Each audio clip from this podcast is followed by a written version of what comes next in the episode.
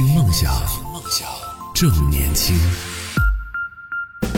Hello，大家好，这里是动听二十四小时的听梦想 FM，我是那个 体育老师叶子。对于生活中的人情债，你会选择用什么样的方法来偿还呢？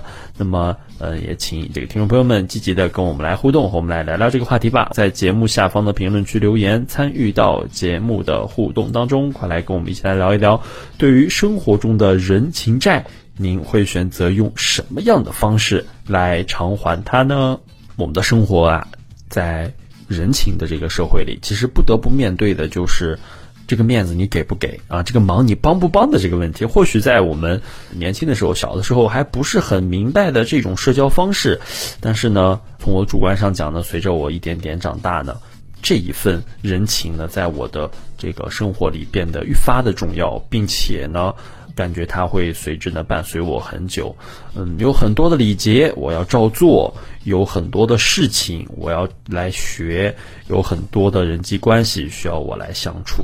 那么，呃，这一种人际关系啊，好像并不是那么的单纯，但是呢，它确实是呃维系我们。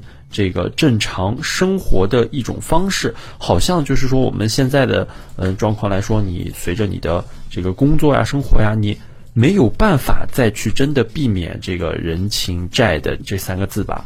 就像前一段时间，因为这个某些原因，我的有一个非常的重要的物品呢没有在我的身边，我想要嗯、让我的朋友驱车呢去带我到另一个城市去，然后。跟我一起把它拿回来，这来回呢可能也就只有两百公里左右的距离。说长呢，它真的不是很长。你像一百公里，说白了开快点也就花个一个小时啊，单趟一小时，来回两个小时。现在高速这个限速都是一百二嘛，是吧？这个一个小时就过去了。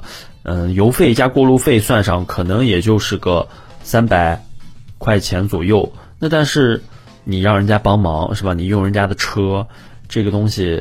这个算不算钱呢？这个就是一个非常简单的这个呃人情债了。嗯，我自己仔细算了成本之后，我说我找你帮个忙是吧？我给你加油呀，然后这个过路费、高速过路费的这个问题我来承担，这都是应当的，这也是必须的。那我请你来帮我拉着我去，那说句不好听的，这个司机的这个费用是不是呃也需要这个我来？承担一下是吧？我请你吃个饭呀什么的，然后后续呢，请你吃了饭之后，我还要把这个人情呢装在我的口袋里，还不能把它直接还给你，这就让我自己衡量。我说天哪，这吃个饭可能都没有多少钱啊，就是开车也没有多少钱，但是后续的这个人情，这个债我很害怕呀。我说万一后面这个有什么事儿，他在非常需要我帮忙的时候，我恰巧没有时间。那这个时候，嗯、如果他来找我了，然后我说，哎，对不起，我没有时间，那个来帮你，那真的就感觉我自己好像特别不懂事儿一样。我最后呢，也没有选择找这个朋友来帮我去跟我一起把那个我急需的这个物品拿回来。我找了这个线路车吧，找了小车，然后才能顺利的帮我把。这个东西拿回来，当然价格呢也是非常非常的不美丽啊。嗯，单就这个人民币而言的花销，真的比我要找他的话要花销的多得多。但是，嗯，我们随着年龄的增长啊，经常有这样一句话，我不知道大家有没有听过，就是用钱能解决的问题，那都不是什么大问题，真的。能用钱解决的问题就不是问题。那么我要找他了的话，后面的那一部分东西我用钱是解决不了的。最后我找了代驾，嗯、代驾的价格非常非常高，高到吓人，你知道吗？可以说是平时价格的两倍。现在想一想，那个钱花的是真的是蛮心痛的。好，那么我们继续回到我们的话题，我们这一部分的人情债，你们觉得它分为哪几种呢？就我仔仔细之前思考了一下，我觉得我们比较常见的就是所谓的请人帮忙啊这一部分的这个呃人情债，那可能用什么样方法还呀、啊？就在嗯、对方也需要你帮一个小忙的时候，一个对等分量的这样一个一件事的时候，比如说你加油啊没有现金，你的朋友刚好在旁边，你说你借我一百啊，然后我一会儿那个微信给你，我还给你好借一百，然后 他找你的时候说，哎，我那个我有有个事儿，我要买个房，你能给我借五万？你能不能给我借五十万？就是这个事儿。我们真这这是一种很不对等的这个所谓的这个人情债啊，当然，呃，这种人情债偿还的方式呢，可能就是一件对等的小事儿，可能就嗯过去了。这种小事儿的人人情债，我们在生活中基本上可以说是忽略不计的。那么还有一种这个人情债，其实我们不太好来衡量它，就是我们所说的金钱债。我有一个朋友，他找我借十万块钱。好，OK，那这十万块钱，他真的就只是值十万块钱吗？如果是我的话，我来我来借这笔钱的时候，我要考虑到的部分是，这十万块钱我要借给他，OK，如果这十万块钱我没有借给他的时候，他能否给我带来某些收益？十万块钱，按照银行的基准利率，这个定期的话，现在是百分之几？我不太清楚，有没有听众朋友们可以这个给我分享一下？咱们咱们这个银行的这个定期的利率现在是多少？我印象里好像是百分之二左右吧，百分之二点五左右。那么十万块钱的话，大概是不是有这个一年你有有一点钱的这这个呃银行定期的这个利润在里面呀？就是如果我问我的朋友来借这十万块钱的话，我会去算的。当然，就是别人借我的钱的话，我是不会去算的。但是如果我借他人的钱的话，我肯定要考虑到这一部分。他能把钱借给我的话，这是他给我的情谊。那么我不能让这一份情谊就是白白的从我手里这么流过去。我会借给，我会还他的时候，我一定会比还要多的这一部分的内容。借十万还十万的这种事儿，我觉得我是有点拿不出手的，真的好难啊。这种金钱的债我又不知道大家是怎么看的啊？请大家这个来和我们一起来分享一下吧。可以在节目下方的评论区留言，参与到节目的互动当中。这个缄默诚意的朋友跟我们分享到说，只要没有朋友就没有人情债。啊他说我刚才的那个嗯借钱啊，这个他说这还要算呀？我的主观的概念就是说，只要是我借他人的钱，我是那个借钱的人的话，这一部分的东西我会算在里面的。可能没有一年那么久，那可能也是一顿饭就这么过去了，嗯，也可能就是我会多还一点，不会算的那么精细。那如果我要是这个呃被借钱的人，我就不抱有这些希望。被借钱的人，我就只希望他在当时借钱的时候，哎，我那个借我点钱，我三个月后还给你。我就真的只希望他在三个月之后能够把这个钱还给我，就很不错了什么的。这现在这个借钱都是大爷，这话真的是非常常见的，让我到现在都有一点这个害怕。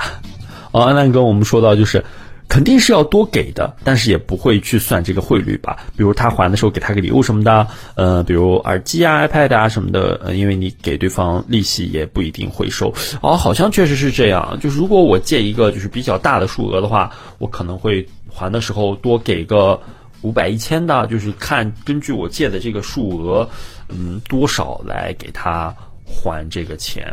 就他说，就像咱说的，我们这个耳机、iPad 什么的，这个现在这些东西的价格其实也没有想象中的那么高。给这个你的债主再还，呃，给一个这个东西，确实是我觉得是一个比较好的选择。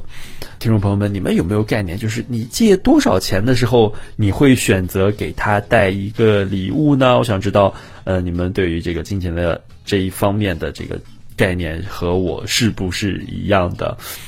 我觉得，如果是我的话，呃，他给我这个几万、五万块钱，或者说是十十万块钱，然后在一定日期的情况下，我真的会给他嗯一个小礼物什么的，嗯，以表感谢。那么。你真的把钱还给他，把这个礼物给他之后呢，人情债的这一部分，真的就算完成了吗？呃，就这可要考虑到下一次他要来找你借钱的时候，你是不是就一定要这个干干脆脆的把钱借给他呢？嗯，我们的建模陈毅跟我们说到，我找朋友借了六千，还了一个月之后还了七千，然后他又转了一千五给我啊。你找朋友借了七千，借了一个月，哎，借了六千，一个月后你还了七千，然后他又给你转了一千五，那好家伙，里外里你还赚五百啊？呃，你还缺朋友吗？我能和你做朋友吗？真的这样朋友太难找了，六千块钱一个月之后还了七千，这种朋友之间的这个关系太难得了吧？是不是？一方面能够主动的把钱还给你，然后还多还。嗯，我们做朋友吧。乌拉跟我们分享到说，我都是借两个月然后还本金，因为太穷了。对啊，其实我们不一定说是要还多少。但是该还的时候，这个钱一定要还。那么，呃，乌拉，我想问问你，如果他在找你借钱的话，你是不是一定会这个特别干脆的把钱来借给他呢？呃，之前我真的也是，呃，有借给这个朋友一些钱。当然，如果我问他要的话，他肯定是会还的。我也深知啊，我也真的非常了解他在呃某些事情上有有这个非常非常。困难的一些情况出现，我非常理解，因为朋友又是兄弟什么的，真的给他借就借了。当然，我主观的就是希望我需要那一部分钱的时候，他能够及时的还给我。我不知道大家有没有这种可以说是催债的方法，能不能给我分享一下呀？有的时候真的很着急，就是那部分钱，你知道他能还给你，但是你不好意思开口，呃，想让他给你还这个钱，大家都是怎么做的啊？给我分享一下啊。那这这一部分就是我们刚才跟大家聊到的这个呃金钱债，呃人情债当中一种，也就是金钱债啊。真借钱这个金钱债真的是人情债的很大的一部分内容。还有一种债务人情债，就是你在。求人办事儿的这样一个时候，你要要欠到他一个所谓的人情债。如果你有求别人帮忙的这种人情债，那你是怎么处理，或者说是怎么来偿还这个人情债的呢？欢迎大家跟我们来分享，在节目下方的评论区留言，参与到节目的互动当中。我们一会儿见吧。听梦想，轻，正年轻，这里是听梦想 FM。听梦想。